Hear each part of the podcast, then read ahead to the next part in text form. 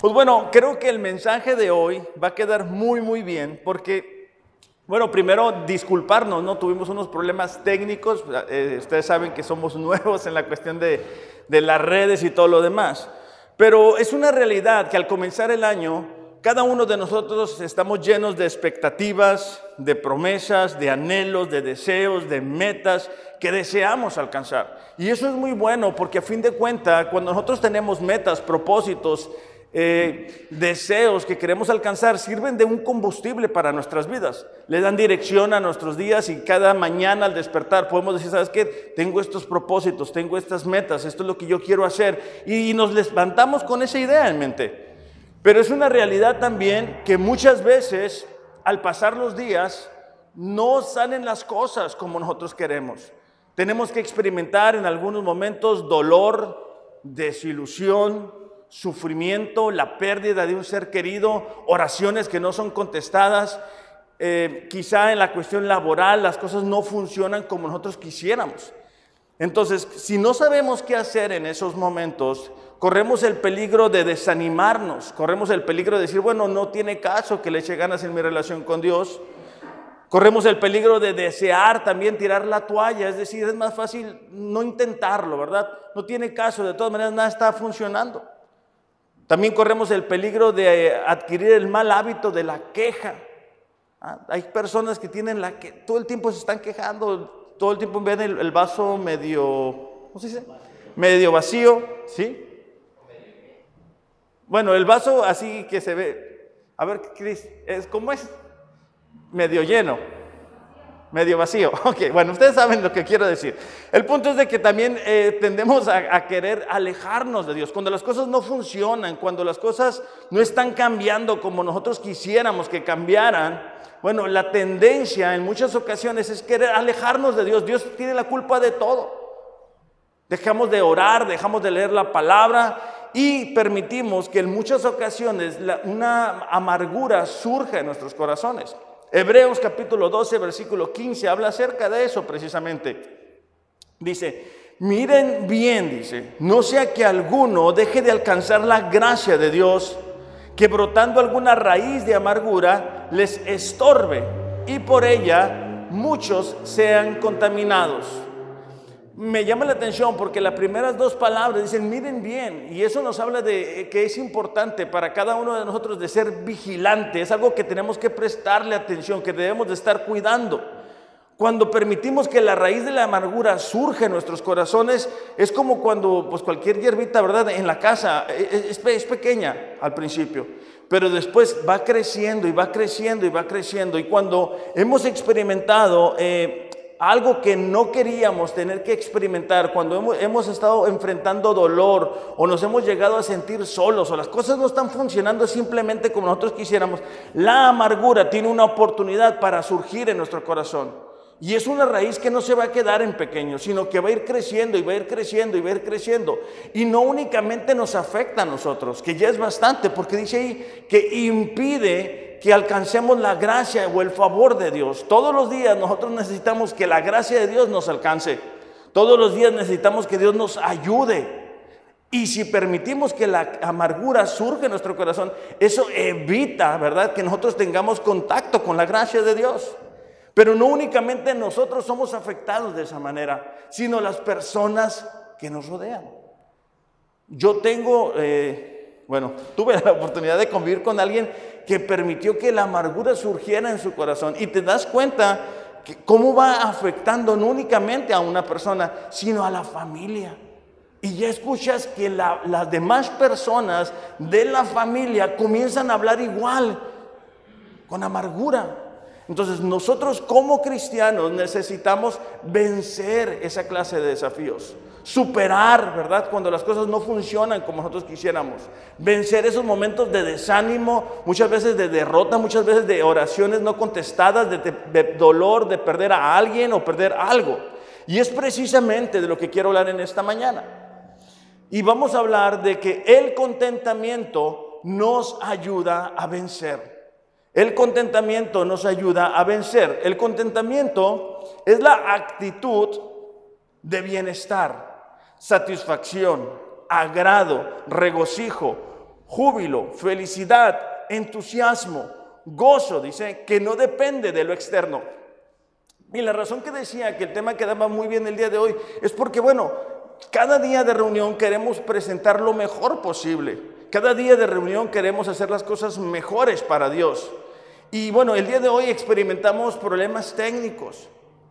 Entonces, en medio de todo eso, nosotros como cristianos necesitamos que aprender a contentarnos, a entender que Dios está en control, a tener el entusiasmo, a, tener el gozo, la felicidad que solamente proviene de parte de Dios. Y en el día a día enfrentamos diferentes situaciones que nos desafían en este sentido. Y si no aprendemos a vencer este, con el contentamiento las situaciones que están afuera de nuestro control, corremos el peligro, como decía, de desanimarnos, de cansarnos, de querer tirar la toalla, de permitir que la amargura llegue a nuestros corazones. El otro día a mí me pasó que me quedé en la casa y bueno, me gusta en la mañana leer la Biblia con café. Pero bueno, por alguna extraña razón me, dio un poquito de hambre. dije, ya sé, unas galletas. No había galletas. Ok, no pasa nada. Miré pan. Perfecto, pan con butter. No había butter. Dije, no pasa nada. Pan con mermelada, ¿verdad? el pinabar me lo imagino. Ok. No había mermelada. Dije, bueno, entonces, ¿qué voy a hacer? Y busqué y busqué, no, pues no hay nada. En eso se me prendió el foco y miré un plátano. Entonces, lo partí, así como chef, y lo, eché en el, en el sándwich, en, en, el pan. Me imaginé el peanut me imaginé la mermelada y me lo comí tan rico con mi café. Pero es un pequeño ejemplo de que muchas veces hay, momentos en los cuales enfrentamos situaciones que no son lo que nosotros quisiéramos. Hay veces que no nos sentimos como quisiéramos sentirnos, que no vemos las cosas como quisiéramos verlas. Y es el contentamiento lo que nos da la oportunidad de vencer eso. Porque hay cosas que no están en nuestro control. Hay momentos en la cuestión laboral, por ejemplo, que no están en nuestro control personas que no son cristianos o que no creen lo que nosotros creemos y que nos afectan, personas cercanas a nosotros, de nuestros familiares que piensen de una manera que dices tú, ay, híjole, de veras, salimos de la misma mamá, o sea, somos tan diferentes. Y el contentamiento es lo que nos permite vencer esa clase de desafíos. Tenemos como versículo eh, base a lo largo de este año lo que se encuentra en Romanos capítulo 8, versículo 37. Dice, antes, en todas estas cosas, somos más que vencedores por medio de aquel que nos amó. Subrayé ahí en, si tienen sus Biblias, subrayen esa palabra, dice, en todas estas cosas. No cuando eso se acabe, no cuando eso termine, no antes de las pruebas, sino en las pruebas podemos obtener la victoria a través de nuestra relación con Cristo Jesús. Esa eh, vencedores, esa palabra es conquista completa, sin residuo alguno de amenaza a la vida o el bienestar. Entonces, lo que Pablo está diciendo es que en medio de la persecución, en medio de los problemas, en medio de las dificultades, podemos tener la victoria a través de nuestra relación con Jesús. Es a través del contentamiento, de la actitud interna, ¿verdad? De que lo que nosotros estamos experimentando es parte del proceso de Dios para nuestras vidas, que las pruebas tienen un propósito, que no estamos solos, que está Dios trabajando en nuestro carácter, lo que nos permite estar contentos. ¿Verdad? Ahorita en la mañana que llegamos, ¿verdad? Y que, ay, que el cable no funciona. Y esto, ay, o sea, Hoy, hoy, teníamos una invitada especial y bueno, yo estaba, yo quiero que llegue y alfombra roja y todo, pero las cosas a veces no funcionan como nosotros queremos. Es el medio de eso que nosotros tenemos que adoptar una actitud de contentamiento. Eso no es una emoción, no es un sentimiento, es algo que yo decido de antemano tener en mi vida, aunque las cosas no estén funcionando bien. Hay personas en la Biblia que nosotros encontramos que los elogiamos por su testimonio, por su fe, por sus convicciones, pero atravesaron momentos difíciles. Job llegó a expresar, ¿por qué no nací muerto? ¿Por qué no salí? ¿Por qué, por, qué no morí al salir del vientre? Recordemos que Job había perdido sus hijos, sus cultivos, los animales, las propiedades, su propia salud. Y experimentó esos momentos. El salmista también dijo así, si tan solo tuviera alas como una paloma, me iría volando y descansaría. Volaría muy lejos a la tranquilidad del desierto. Qué rápido me escaparía lejos de esta furiosa tormenta de odio. Entonces nos damos cuenta que grandes personas de la Biblia atravesaron momentos difíciles y complicados como lo hacemos tú y yo. No debemos de pensar o de creer que nosotros ah, vamos a vivir como es en un mundo de, de, como de rosas, así se sin problemas pues. Entonces, no es así. La vida cristiana está llena de desafíos, de momentos difíciles y complicados donde tú y yo tenemos la oportunidad de crecer y madurar, de ser vencedores, de que nuestra confianza en Dios vaya creciendo. Pero nuestro contentamiento, nuestra alegría no debe de provenir de las cosas externas, no debe de provenir de las personas. ¿Por qué? Porque esas fallan, esas cambian, esas varían. Ahora, el contentamiento no es conformismo. El conformismo tiene como base el miedo a fracasar o equivocarse o perder, ¿verdad? Lo que tenemos y nos arriesgamos a buscar algo más. Por eso es que gente dice, no, mejor me quedo así, ¿para qué le echo ganas? Capaz que pierdo lo poquito que tengo. El conformismo no nos permite soñar, no nos permite muchas veces cumplir con las cosas que Dios nos dice. Ah, no, mejor me quedo así. Mi matrimonio está mal, pero no, mejor no le busco. Mejor no, no leo, no oro, no ayuno, no, no busco ayuda. No, mejor me quedo así, cómodo. El conformismo nos impide, ¿verdad?, comenzar a leer la Biblia. Ah, sí, ya con las historias que me sé, ¿verdad? Ya con eso tengo suficiente. Y nos vamos conformando con menos y con menos y con menos de lo que Dios tiene para nuestras vidas. El conformismo tiene también como base la inseguridad. Al creer y decir, pues así son las cosas. Ya, ¿para qué le intento, verdad? No, no, yo quién soy, yo quién soy para andar buscando. No, no, así ha sido siempre y así me voy a quedar. Entonces, el contentamiento, claro, no es conformismo. El conformismo tiene el poder de quitar de nuestras vidas el impulso para luchar por cosas más grandes. No estoy hablando únicamente de lo económico, sino sobre todo de lo espiritual. El conformismo nos pone límites a nuestras vidas, nos lleva a perder las promesas que tiene Dios para nosotros. Entonces nosotros si vamos a vencer en este año y en el que sigue y en el que sigue momentos complicados, momentos de dolor, momentos de sufrimiento, necesitamos abrazar el contentamiento. Ahora, en los minutos que me quedan, vamos a mirar tres realidades acerca del contentamiento. El primero, para que lo anotemos o le tomemos una fotografía, es que el contentamiento es algo que se aprende, es algo que se aprende. La tendencia humana es siempre a desear algo más, o sea, cualquiera que sea nuestra condición, deseamos algo más, algo diferente. Si tenemos un carro, queremos un carro más nuevo. Si queremos una casa, queremos una casa más grande. Si no tenemos casa, queremos tener casa. Y queremos esto, y queremos lo otro, y queremos más ropa. Y esa es la tendencia humana. Siempre hay espacio para estar deseando algo más allá. Lo descubrimos en, el Edén, ¿verdad? Podían de todos los árboles comer. Lugar perfecto, donde la presencia de Dios ahí se movía. Ah, bueno, pues ya sabemos la historia, ¿verdad? Eva logró fijar sus ojos en el único que le dijo Dios, no lo toques. ¿Por qué? Porque así somos los seres humanos. Entonces necesitamos darnos cuenta que el contentamiento es algo que se desarrolla, que se practica. El apóstol Pablo en Filipenses capítulo 4, versículo 10 en adelante, desarrolla esta idea. El apóstol Pablo había recibido una ofrenda de los eh, cristianos que se encontraban, eh, los de los filipenses, a través de Epafrodito. Y él está contestando a través de esa carta a los filipenses acerca de varias dudas que ellos tenían, pero en este extracto, en este, en este espacio que vamos a leer, está dando gracias por la ofrenda que habían mandado para su cuidado. Dice así, versículo 10, grande, dice, ha sido mi gozo en el Señor de que al fin han reanudado ustedes su cuidado por mí.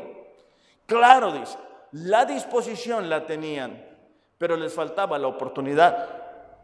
No lo digo porque tenga escasez, pues he aprendido a contentarme. Subrayen esas frases. Dice, he aprendido a contentarme cualquiera que sea mi situación.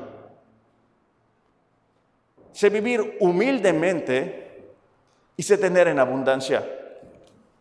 En todo y por todo estoy enseñado, así para estar saciado como para tener hambre, así para tener abundancia como para padecer necesidad.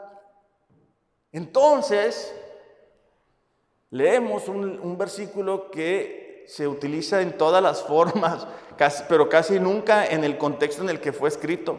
Todo lo puedo en Cristo que me fortalece. Este texto no fue escrito en un gimnasio. Muchas personas me ha tocado, ¿verdad? Ah, todo lo puedo en Cristo que me fortalece. Y, y sí, cierto, ¿verdad? Sí lo podemos, pero en el contexto en que está escrito es que Pablo está diciendo, ¿sabes qué? Yo sé lo que significa vivir humildemente. Yo sé lo que significa padecer hambre. Yo he estado en esos momentos en los ayunos, en dificultades, en los que no ha habido alimento. Pero he aprendido el secreto. ¿Por qué? Porque su contentamiento no proviene de una fuente externa, sino de una fuente interna. Él dice, todo lo puedo, es decir, puedo atravesar momentos de sequía, de escasez, de dificultad, de falta de trabajo, a través de mi relación con Cristo Jesús. Y es lo mismo para nosotros. Si nuestro contentamiento viene de la, de la economía y ésta se acaba, se va nuestro contentamiento. Y comenzamos a quejarnos, a desanimarnos, a hablar mal, a tener envidia, a dejar de leer. ¿Por qué? Porque nuestro contentamiento proviene de una fuente externa. Entonces Pablo está diciendo, yo he aprendido el secreto. Es algo que Pablo fue desarrollando. No es únicamente en momentos en los cuales hace falta el recurso que necesitamos, el, contentamiento, sino también en momentos de abundancia, porque Pablo dice, ¿verdad? Sé estar en escasez, pero también sé estar en abundancia. ¿Por qué? Porque aún estando en abundancia hay algo más nuevo, hay algo más grande, hay algo más caro. El otro día estaba platicando con alguien y me decía, porque le dije, ¿qué onda? Le dije, ¿ya vas a comprar la televisión? Que dijo que iba a comprar la televisión. Dije, ya la voy a comprar, vamos a ver los partidos ahí bien suave. Pero él me dijo, ¿sabes qué? No tiene caso. la televisión que tengo me sigue funcionando. Le dije, eh, qué mala onda, no vamos a tener donde ver los partidos en grande. Ah, no es cierto. Simplemente dije, oye, qué buena onda, qué buena onda que esta persona está contento con lo que tiene. No hay nada malo de soñar por cosas grandes. Lo importante es mantener la actitud correcta de dependencia y de alegría de que Dios está en control de nuestra vida. Si no aprendemos a estar felices con lo que tenemos, estaremos abriendo la puerta al desánimo y queja. Hebreos 13:5 dice, sea el carácter de ustedes sin avaricia, contentos con lo que tienen ahora. Porque Él dijo, no te desampararé ni te dejaré. La avaricia es el deseo insaciable por bienes materiales. Y como te digo, estamos viendo en tiempos en los cuales todo mundo se fija, ¿verdad? En qué carro andas, si tu ropa es de marca, qué celular tienes y cosas exteriores. Y si nosotros no prestamos atención a eso, nos vamos junto con la corriente. Y al rato andamos como la gente que no conoce a Dios, que no tiene una fuente de contentamiento correcta. Dios ha prometido en Filipenses 4:19, Dios suplirá todo lo que les falta conforme a sus riquezas en gloria en Cristo Jesús.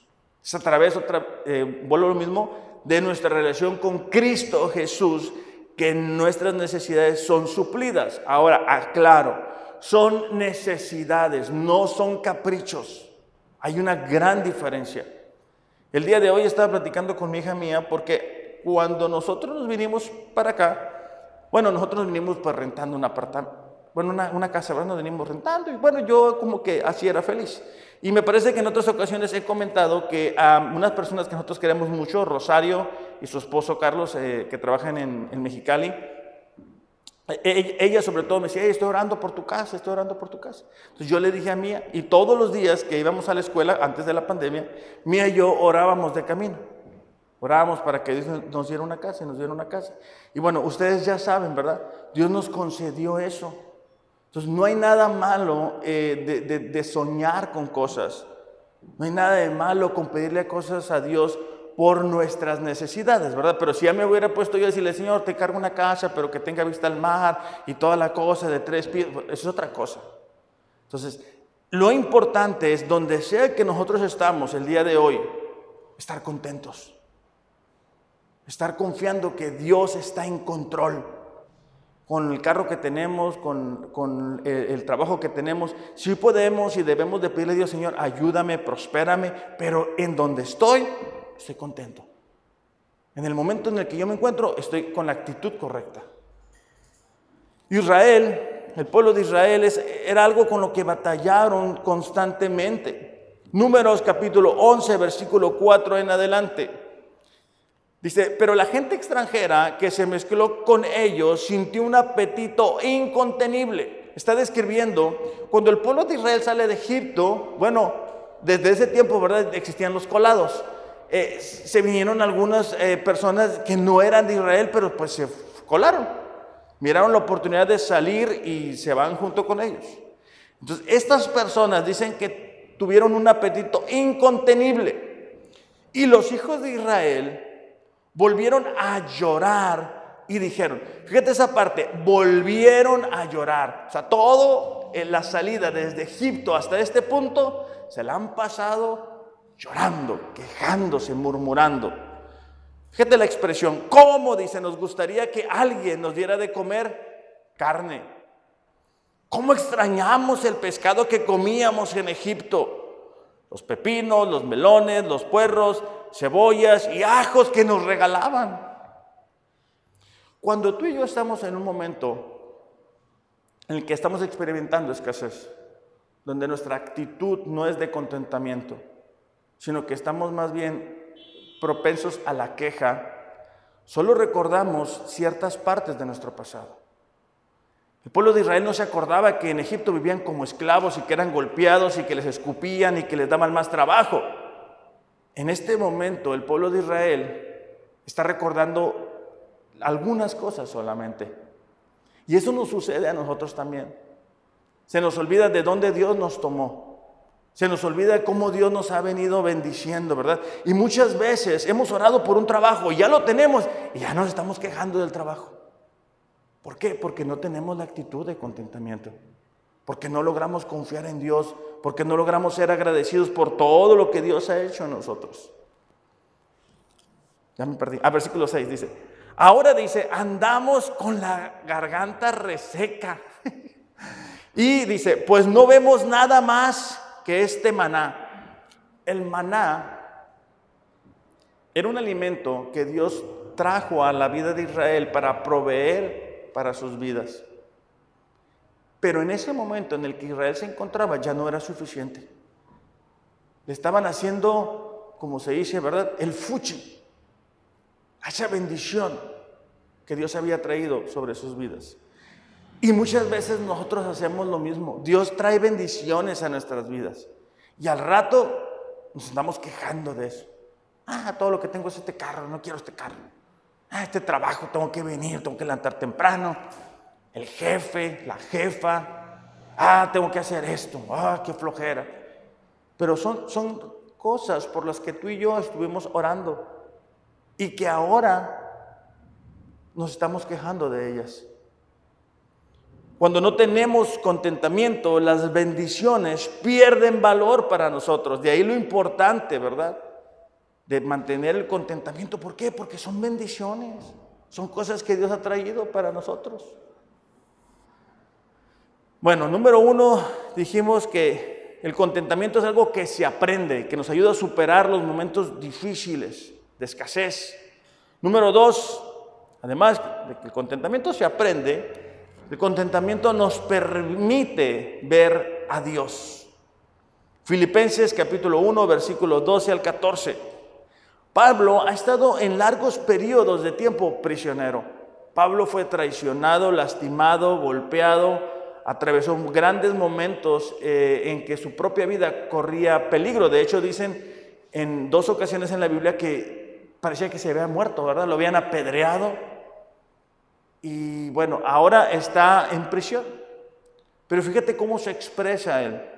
Dice, además, mis amados hermanos, quiero que sepan que todo lo que me ha sucedido, lo que te digo, traiciones, eh, le habían tirado piedras, prisiones, traiciones y todo lo demás.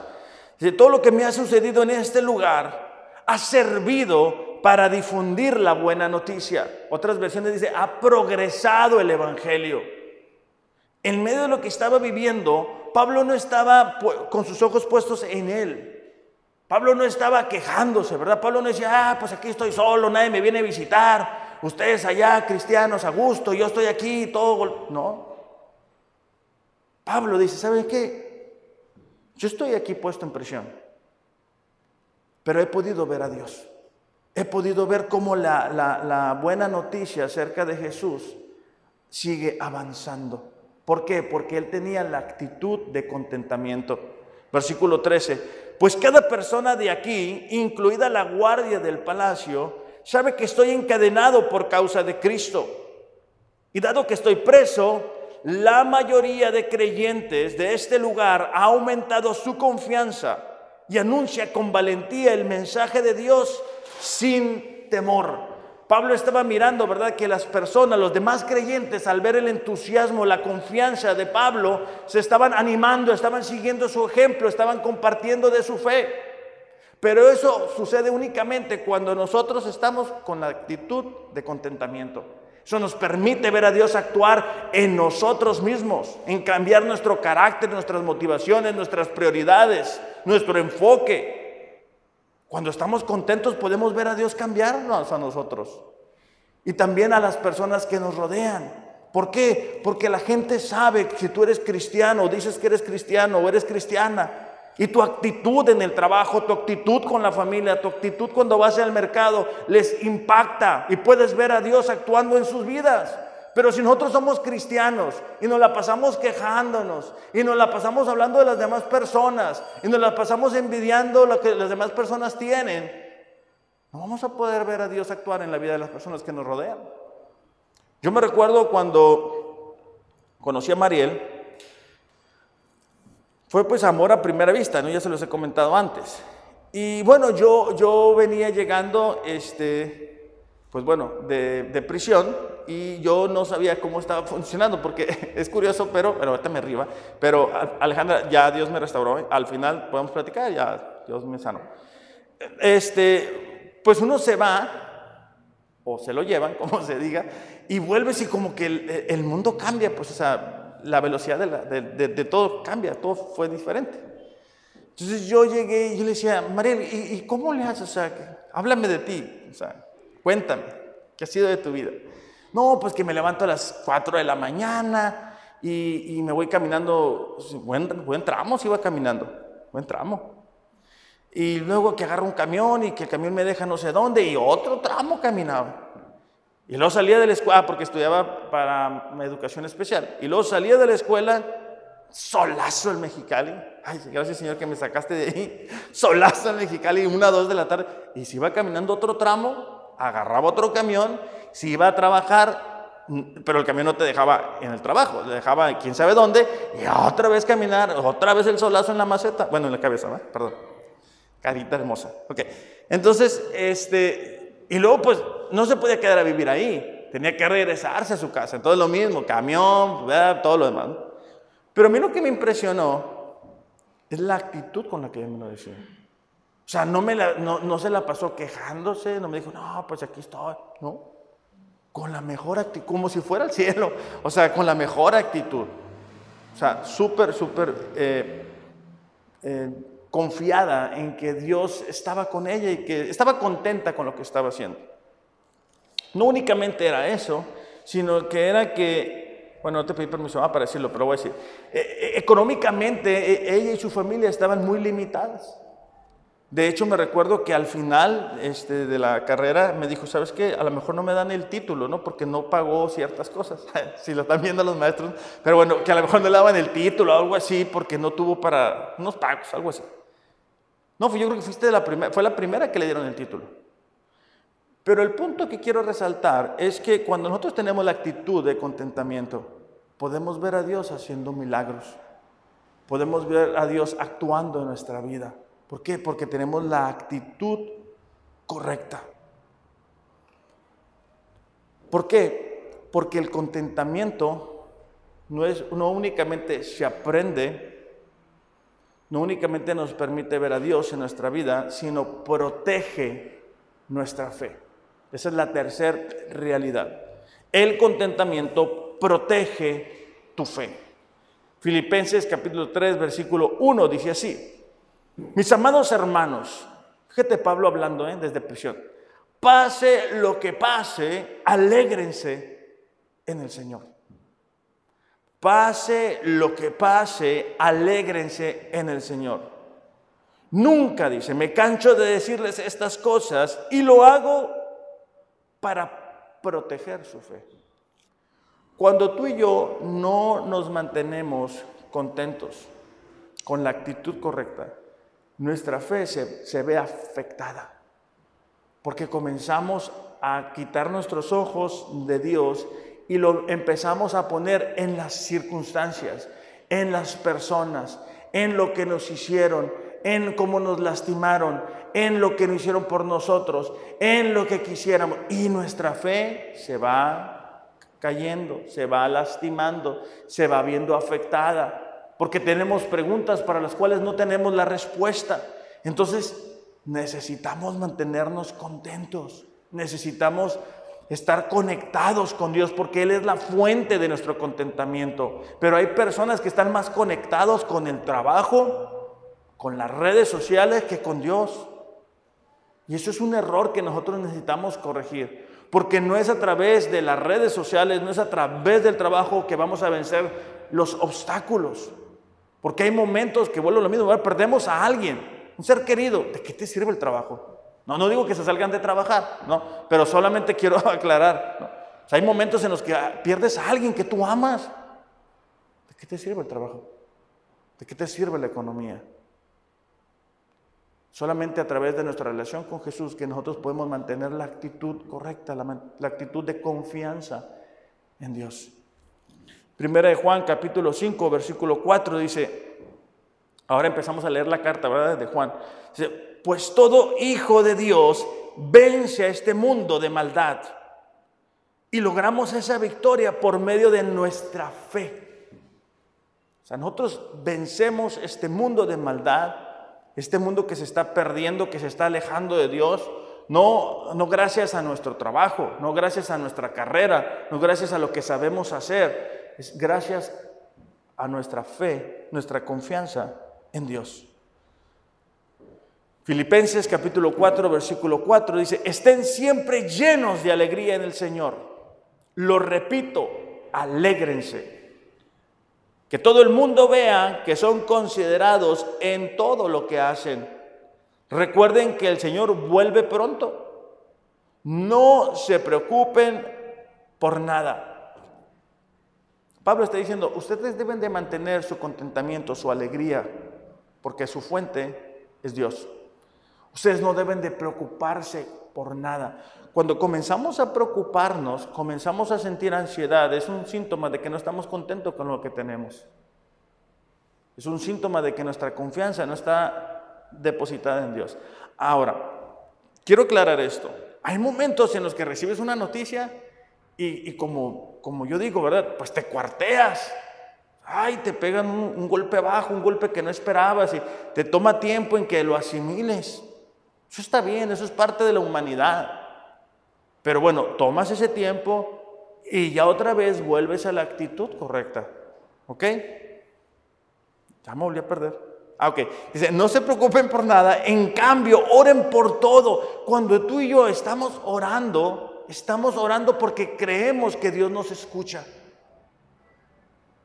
es una muestra de confianza. Si nosotros no estamos orando, es porque no estamos creyendo que Dios nos escucha. Díganle a Dios lo que necesitan. Fíjate en la siguiente parte. Denle gracias por todo lo que Él ha hecho. Pablo está diciendo, una manera en que ustedes pueden mantener el contentamiento es recordar todo lo que Dios ha hecho por ti. Acuérdate de cómo andabas. Acuérdate para dónde ibas. Acuérdate cuál era tu destino. Porque eso nos ayuda. Ah, ¿sabes qué? Sí es cierto, Dios. Tú me escuchaste, tú me respondiste esta oración. Ariel, ¿pueden pasar, por favor? Dice, así, dice, experimentarán la paz de Dios que supera todo lo que podemos entender. La paz de Dios cuidará su corazón y su mente mientras vivan otra vez en Cristo Jesús. No tenemos paz, no tenemos confianza cuando no estamos teniendo una relación con Cristo Jesús. Cuando no leemos la palabra, cuando no oramos, cuando no venimos a la reunión. Poco a poco vamos perdiendo el ritmo. Si ahora, amados hermanos, una cosa más para terminar. Concéntrense en todo lo que es verdadero, todo lo honorable, todo lo justo, todo lo puro, todo lo bello, todo lo admirable. Subrayen la siguiente palabra, piensen en cosas excelentes y dignas, de alabanza. Pablo está diciendo, hey, cuida tu fe, cuida lo que piensas, cuida tu corazón, no estés pensando en cosas que te van a afectar. No estés pensando en cosas que tú no puedes controlar. No estés pensando, ah, ¿cómo me gustaría esto? Ah, ¿por qué no tengo aquello? Ah, me acuerdo cuánto era esto. Uy, esta persona, ¿por qué es así? Son cosas que no te permiten mantener la actitud de contentamiento y tienen el poder de afectar tu fe. Entonces Pablo dice, hey, piensa en cosas buenas. Básicamente, piensa en lo que la palabra de Dios dice. Por eso es que hemos sido insistentes. Hay que leer la palabra, hay que subrayarla, hay que marcarla, hay que meditarla, hay que pensarla. Es en, eso que nosotros encontramos, ¿verdad? El contentamiento. Por eso es que nosotros decimos, hay que escuchar música cristiana únicamente. Porque comenzamos a escuchar música secular y bueno, te habla de tristeza, de desánimo, de desamor, de una serie de cosas que no modifican tu fe. Dice, no dejen de poner en práctica todo lo que aprendieron y recibieron de mí lo que oyeron de mis labios y vieron que hice. Entonces el Dios de paz estará con ustedes. Hay una historia en la cual Pablo y Silas son puestos en prisión. Y en medio de la prisión, ellos adoptan la actitud de contentamiento. Ellos dicen, ¿sabes qué? Estamos aquí por, por hacer las cosas que Dios le agradan. Estamos aquí por compartir de nuestra fe. Nosotros sabemos quién es nuestro Dios, lo que puede hacer. Y comienzan a adorarle, comienzan a cantarle. Y el ambiente, las circunstancias cambian. Hay una manifestación poderosa y sobrenatural de Dios sobre esa prisión. El, jefe de la prisión se convierte a Dios junto con su familia. ¿Por qué? Porque ellos mantuvieron la actitud de contentamiento. ¿Qué impacto pudiéramos tener en el mundo que nos rodea si tuviéramos contentamiento? ¿Cómo estaría nuestra fe si tuviéramos esa actitud desarrollada? ¿En qué áreas pudiéramos ver a Dios actuar en nuestras vidas si tuviéramos contentamiento? Si elimináramos la queja, el desánimo, el cansancio, y dijamos, ¿sabes qué, Señor? Voy a estar contento con lo que tú tienes para mí. Quisiera más, claro que sí, pero mientras eso sucede, yo voy a tener mi actitud correcta delante de ti. ¿Por qué no nos concentramos en eso y vamos a cantar juntos esta canción ya para despedirnos? Y tú toma el tiempo ahí en tu lugar, mientras nos ponemos de pie, de decir, ¿sabes qué? No, no tengo la actitud correcta. Si soy, si soy sincero, si soy sincera, mis ojos están puestos en otras cosas. Ya ni siquiera tengo tiempo para Dios, me la paso quejando. He permitido que a esta u otra persona me desanime porque es una parte que tenemos que cuidar, la gente con la que nos rodeamos. El pueblo de Israel comenzó a, murmurar, comenzó a quejarse, porque permitieron que las personas que le rodearan les afectaran con sus comentarios. Y eso también nos sucede a nosotros.